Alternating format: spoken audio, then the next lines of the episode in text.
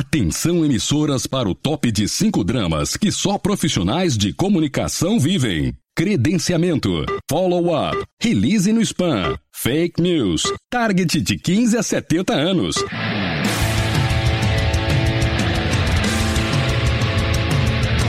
Direto do Centro de Transmissão Comunicacional, Radiofônica, Mediática, Jornalística, Programática, Holística, Multifásica, Antipolítica, Temporal, Fonética, Manacial, Informática, Monumental, Hidrostática, Universal para o centro de seu tímpano. Começa agora o podcast. O podcast do Comunix está no ar. Estamos chegando para falar das pautas que pautam a prosa entre os profissionais de comunicação do Brasil.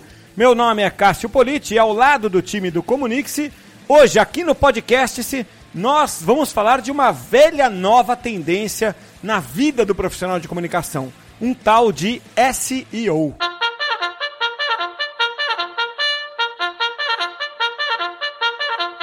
A corneta tocou porque o André Rosa chegou. Gostou? Já estava com saudade da corneta. Oi, Cássio. Olá, amigo ouvinte do podcast do Comunix. E vamos que vamos para mais um podcast aqui sobre. Qual é o mesmo nosso assunto essa semana, Cássio? Eu não ouvi o começo do programa. Ué, SEO. é verdade, é um tema que você você é, tá habituado a falar. Mas eu acho, André, que SEO é muito amplo. Vamos, vamos focar aqui em algo ligado à interpretação que o Google faz sobre esse. É, é, so, sobre a, a, a, as buscas, a forma como a gente disponibiliza o conteúdo para buscas. Bom, uh, evidentemente eu sabia qual era o assunto, era uma, mais uma brincadeira nossa aqui, mas uma coisa, mas uma coisa que, que sempre chama atenção é que eu imagino que o nosso amigo ouvinte possa estar entre um dos dois grupos aqui. O grupo 1 um é aquele que nunca ouviu falar em SEO ou talvez nunca tenha ouvido o termo otimização para mecanismos de busca.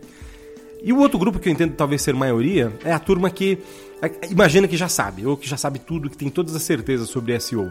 Uma coisa que eu pude perceber durante as próprias pesquisas que eu venho fazendo e fiz inclusive para a montagem do nosso curso, é que não existe certeza nenhuma muito em razão das alterações permanentes que o Google faz na forma como ele reconhece o que é um bom conteúdo ou um conteúdo relevante. Vamos lá, numa forma geral, o Google vai sempre atribuir o seguinte: olha, o que, que a gente quer? Conteúdo de qualidade recomendado por boas fontes. Em essência, o SEO não vai mudar em relação a esse perfil. O que, que a gente pode perceber como alteração? Primeiro, o que, que o Google reconhece como boas fontes? Esse é um ponto. Mas o ponto que eu quero focar aqui: o que, que é conteúdo de qualidade? Né? É, toda aula de SEO que seguramente você já viu por aí uh, vai dar muita razão à palavra-chave, à escolha das palavras-chave que você vai utilizar para indexar o seu texto, para que o usuário vá atrás de você.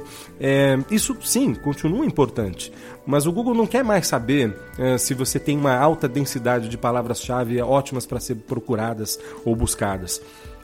O Google quer saber o que você, qual é a sua, uh, sobre o que você está falando qual é a, a, a, profundidade daquilo que você está falando? É, de que maneira você demonstra autoridade de, dentro, do que você, dentro do que você publica?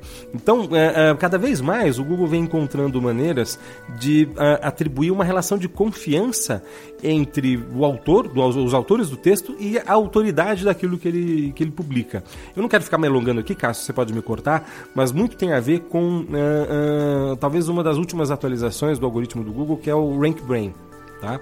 Que é um, a gente pode simplificar Rank Brain, o Rank Brain da seguinte forma: uh, é um sistema de inteligência artificial que vai aprendendo com o seu próprio usuário uh, e à medida que esse usuário vá procurando conteúdos dentro de assuntos que ele se interessa, o Google vai identificar esse usuário gostou mais de uma página em relação a outra a partir de atributos que vão desde palavras-chave até tempo de permanência na página, uh, taxa de, de rejeição, é, é, entre outros elementos que vão de alguma forma indicar que o Google está não só tentando entender de que palavras ou de que termos ele vem procurando, mas em essência, uh, por que, que esse assunto, por que, que esse texto é tão mais interessante do que outro que pode vir na frente? Eu dei toda essa enrolada aqui para a gente pensar o seguinte: isso tem muito a ver com, com o nosso trabalho, o trabalho que, que, o jornalista precisa fazer. Cada vez mais o Google se preocupa com um conteúdo mais aprofundado, melhor contextualizado, melhor explicado e semanticamente bem, bem construído. É, então, mais do que meramente pensar nas palavras-chave e pensar em estruturas que o Google entenda como fáceis de ser indexadas, é, acho que nunca, nunca antes da história a gente vai voltar a falar sobre preceitos que o jornalismo, especialmente, vem tratando desde sempre, que tem a ver com é, um conteúdo bem estruturado, bem pesquisado e bem aprofundado, Cássio. Eu estava pensando aqui num jeito prático disso, assim, cê, cê, não, não, não que não tenha sido, você explicou bem aí, André. Mas num jeito prático, como como o que, que é o jeito prático? É quando eu estou numa reunião e às vezes eu preciso explicar para o leigo é, é isso que você explicou aqui para quem é de comunicação. Como é que eu costumo explicar? Eu vou num exemplo. Eu falo, ó, para de pensar em palavra-chave. Não que ela não seja importante, ela faz parte ainda. Mas é que antes tudo girava em torno de escolher uma palavra-chave. Agora é meio que uma ideia-chave. Então, é, eu sempre mostro esse exemplo, você que está ouvindo a gente aí, é, provavelmente está no celular, mas depois no computador, você faz a seguinte pesquisa. Procura assim, cidade, coisas grandes. Tá? Tô aqui com o André, ó. Vamos, vamos fazer essa busca aqui, ó. Cidade, coisas grandes. Estamos digitando aqui no Google. Eu não coloquei o nome de Itu aqui, que é a cidade famosa por ter coisas grandes. E aparece em primeiro lugar a cidade de Itu e nem disse que as eh, coisas grandes, estava gigante. É, cidade dos exageros, os primeiros resultados são esses. Não tem nenhum lugar dizendo coisa grande, objetos grandes. Não tem nem escrito cidade. Quer dizer, o Rank Brain é isso. Ele entendeu que eu estou procurando como ser humano uma cidade, que eu não lembro qual é, onde as coisas são grandes, propositalmente grandes. E ele fez essa conexão. Então o Google, André, acho que é aí que é, é o Rank Brain faz, é, cumpre o seu papel, ele humaniza isso, né? Então, vê se eu tô certo. Quando eu escrever, por exemplo, se eu for escrever um texto sobre Itu que eu queria que ranqueie, mais do que ficar pensando, ah, matematicamente eu vou colocar coisas grandes aqui, coisas gigantes aqui, coisas enormes ali, coisas maiores que o normais aqui. Não, não. Eu simplesmente dou uma informação legal, tento explicar legal por que que, é, é, por que, que em Itu é assim, como, o que, que é essa tradição, por que, que é essa tradição. Quanto mais profundo eu for, mais chance eu tenho de ser referenciado e mais chance eu tenho de é, ter um conteúdo querido pelo Google, tá certo? Tá perfeito e vou mais longe. Uh, além da questão da autoridade naquilo que você escreve, é importante que você uh, se apresente. Né? É, não é apenas uh, você sendo um especialista em Itu ou em turismo ou em eh, cidades da Grande São Paulo que merecem sua visita, o Google vai tentar entender exatamente por que você se posiciona dessa forma. Quem é você? Né? Quais são os seus contatos? Uh, e, e, o seu nome ou a sua, a sua história, a sua organização, ela está ligada a isso por quê? Perceba que a gente não está falando apenas de um tipo de conteúdo indexável. Se fosse assim, a gente teria todas as organizações escrevendo sobre sexo ou escrevendo sobre coisas que as pessoas é. procurariam. Né? É, qual é a razão pela qual você vai colocar isso? Qual é a razão pela qual você vai escrever sobre isso? Então, inclusive, eu posso. Nem, não observei os resultados com calma aqui, mas eu imagino que os, os primeiros resultados tenham vindo de fontes que tradicionalmente poderiam tratar mais de turismo ou de Itu do que necessariamente um, um paraquedista. Ou então é alguém que de fato queira é, demonstrar a sua autoridade, o seu conhecimento sobre sua cidade. Então, é, voltando ao que a gente estava falando sobre de que forma eu consigo isso. Primeiro ponto faça uma pesquisa bem feita, faça um, um trabalho de, de construção de conteúdo bem elaborado. Segundo, não só as palavras-chave que você procuraria grande, gigante e tudo mais. Existe uma sigla em inglês de, chamada LSI, uma tradução livre aqui seriam uh, palavras-chave semanticamente indexáveis. Uh, faça experiência depois com itu ou com qualquer outra palavra. Lá embaixo vai aparecer não só um quadrinho, pode aparecer um quadrinho. O que, que as pessoas procuram além disso, ou ainda palavras-chave relacionadas a essa busca que não são necessariamente termos comuns ao que você estava tratando, mas de repente podem surgir palavras que nem estavam no seu radar, mas que podem entrar no seu texto, que façam ali um, uma cola semântica a essa ideia. Uh, depois jogue no Google LSI que você vai entender do que, que eu estou falando.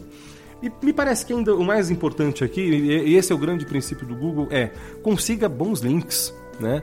É, eu não estou falando aqui daquela boa e velha troca de parcerias que a gente sempre ouve falar da internet desde sempre. Ah, me segue que eu te sigo, me linka que eu te linko. Imagino que isso ainda funcione, sim.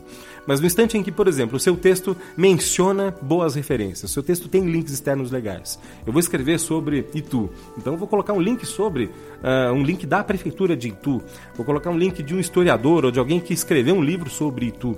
Normalmente essa uh, referenciação também vai indicar para quem for atrás do texto que você se preocupou com essas fontes e há também uma chance de uh, outros parceiros, outros uh, uh, interessados no mesmo tema também façam links para o seu texto. Essa troca de links, especialmente pessoas relevantes ou pessoas que tenham qualidade apontando para o seu texto, exatamente por conta dessa qualidade, é o caminho natural para que esse artigo, para que esse link apareça nos primeiros resultados. Tanto no Comunique-se, aqui no Comunique-se, quanto na Tracto, que é a parceira do Comunique-se, a minha empresa, nossa empresa, é, parceira do Comunique-se nos cursos, é, a gente percebe que existe uma facilidade nossa um, de, de, de, ranquear bem. Né? Mais do que outras empresas com as quais eu trabalho, por uma questão de, de força do domínio. Né?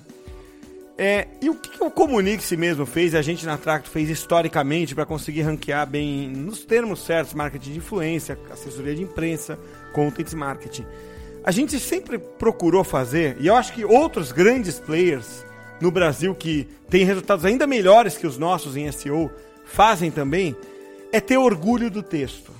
Sabe? É, eu acho que esse é um ponto, André. Quando você fala assim, você termina de escrever e fala assim, puta, isso ficou legal. Eu, se eu encontrasse esse texto aqui na internet, eu ia respeitar o cara que escreveu. Porque ele está bem escrito, ele está bem pesquisado. E isso que é legal, o Google, ele considera muito, como você disse, os backlinks, ou seja, os links dos outros para você, mas ele também considera os seus links para os outros. Que é, é, é, é, o que o Google diz, olha, escreva para o ser humano, porque eu entendo quando você escreve para o ser humano. Eu não entendo quando você escreve para o robô, para o algoritmo. Eu entendo, eu, Google, entendo você escrever para o ser humano. E o que, que é escrever para o ser humano? É eu dizer assim, André, é, ainda no exemplo de Itu. Itu foi fundada em tal ano e a primeira colônia foi tal colônia. É, essa informação está no site da prefeitura, está no livro que eu descobri aqui que conta a história de Itu. E você linka para lá. O Google é inteligente o suficiente para entender assim, puta, esse cara, ele tá dando prova, ele tá sustentando o que ele tá falando, como um ser humano faria. Né? Então, quando você se refere ao jornalista, é, a gente sempre tem duas reações. Eu, pelo menos, tenho duas reações quando eu penso no jornalista. Eu falo, cara, do ponto de vista mercadológico e de é, acompanhar a tecnologia, esse cara se perdeu. É, putz, ele, tá, ele tem um sério problema. Quando eu penso em produção de texto, de conteúdo, eu falo, cara, muito do que o jornalismo aprendeu é um desperdício você não aproveitar hoje, porque é uma profissão que passou séculos desenvolvendo bom conteúdo. Então ela deve ter aprendido alguma coisa. É isso aí. E outra forma óbvia de você ter orgulho do seu texto, orgulho daquilo que você escreve, é resolver o problema de quem te visita. E qual é o jeito mais fácil de você pensar nessa, nessa lógica? É respondendo perguntas para esse cara. Um, um, jeito óbvio de pensar em uh, organizar as suas próprias pautas, organizar os seus próprios conteúdos, uh, seja sobre Itu, e olha que, enfim, faz tempo que eu não vou Itu, hein? a gente falou muito de Itu hoje.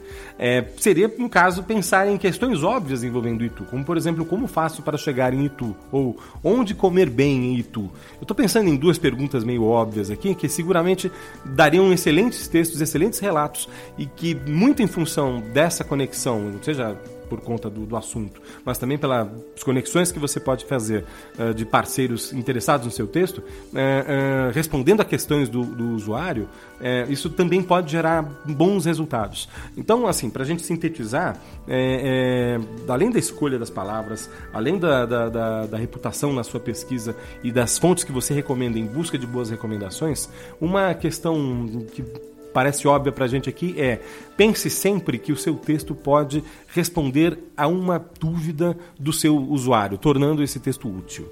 Vamos para o nosso takeaway então? Vou deixar por sua conta o takeaway do nosso podcast esse de hoje? Bom, acho que a gente pode resumir exatamente com a primeira frase que eu trouxe aqui na nossa, na nossa conversa.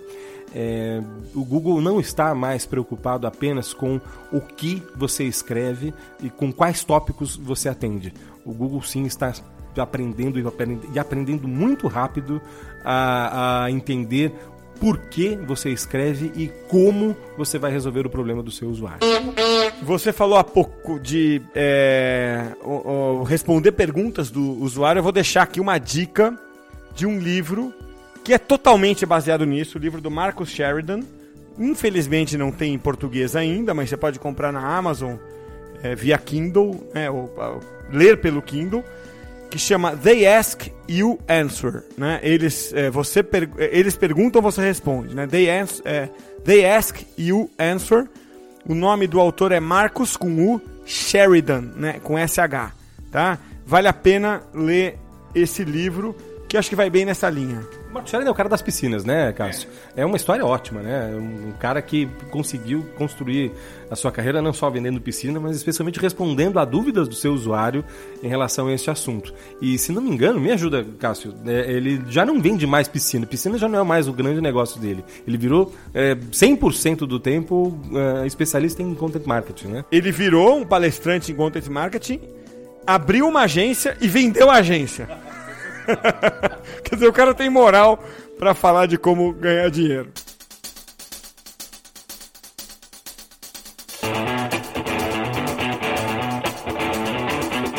Eu vou abrir meu coração aqui agora antes de dar um recado para você. Eu detesto gente que fala CEO no lugar de SEO. SEO é SEO, CEO é CEO. E aí, você tem que aprender as técnicas de SEO adequadamente, com profundidade. E quem ensina isso é o próprio André Rosa, que está aqui do meu lado, no curso que o Comunique-se tem de SEO junto com a Trax. Na verdade, é um conjunto de cursos que você paga uma vez só e tem acesso a todos os cursos dentro de um ano. Tá? Você paga uma vez e acessa por um ano. É o Netflix dos cursos de comunicação e marketing. Acessa lá cursos.comunique-se.com.br.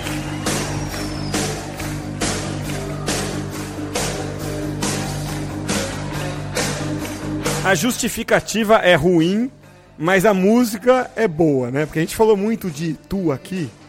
E eu fiquei aqui pensando que música que a gente poderia colocar para se referir a coisas grandes, coisas exageradamente grandes. E me veio à cabeça a música do Cazuza, Exagerado. E aliás, André, a gente é meio contemporâneo, completamente um ano de diferença só. Cara, foi uma música muito, muito forte ali pelos anos 80, né? Foi, foi sim. Eu tava. Eu quero. Sem querer te cortar nem nada, Cássio, mas assim, claro, Cazuza foi um ícone da nossa geração. Mas até enquanto a gente estava aqui uh, finalizando o nosso bate-papo, fiquei procurando assim, ah, que música finalizar o podcast sobre Itu. E fui jogando coisas sobre Itu no Google aqui e só encontrei uma referência ao Museu da Música que, que, que existe em Itu mas assim, nenhum nome que a gente pudesse lembrar ou pudesse colocar para fazer a conexão com, com a cidade. Se você já foi a Itu, você conhece Itu? Eu tava lembrando a última vez que eu, que eu, que eu pisei em Itu, já tem 10 anos. Foi quando, inclusive o Rodrigo vai lembrar do Comunique-se. Foi num evento chamado Jornalismo 2.0, organizado pelo site, eu não sei se existe, eu estava até procurando aqui, itu.com.br era um, era um evento para discutir o futuro do jornalismo. Isso já tem 10 anos e o Rodrigo foi um dos palestrantes desse, desse evento. Foi, enfim, é, talvez tenha sido é, a última vez que eu coloquei os pés em Itu, já tem 10 anos, e veja só como um assunto jornalismo e conexões digitais é, não é um assunto novo, né? Eu estive em Itu pela última vez há 20 anos, quando eu era estagiário da Gazeta Esportiva, fui cobrir um treino do Ituano, porque chegou faz mais de 20 anos, chegou ali na semifinal ou na final de algum campeonato. E tinha uns veteranos jogando lá, o Leto, lembra do Leto? Jogava lá. É, é, e, e, e, a gente ficou comendo melancia com os jogadores no fim do treino. Pra você ver como era a relação é, num time pequeno. Ainda é assim até hoje. Né? Ah, vocês vieram cobrir aqui? Ah, que legal. Tem as melancias, senta aí. E começamos a contar a história sobre a vida, anoiteceu, quase que a gente não faz a reportagem. É uma boa lembrança. E tu É uma cidade é, muito carismática, né? Eu já tinha tido outras vezes lá. Mas, já que tem um Museu da Música, é, é com uma música digna né, de antologia que a gente encerra aqui do Cazuza, né, André? Muito bem, e a gente fala sobre SEO, uh, uh, não só aqui, mas enfim, uh, no próprio curso e tudo mais.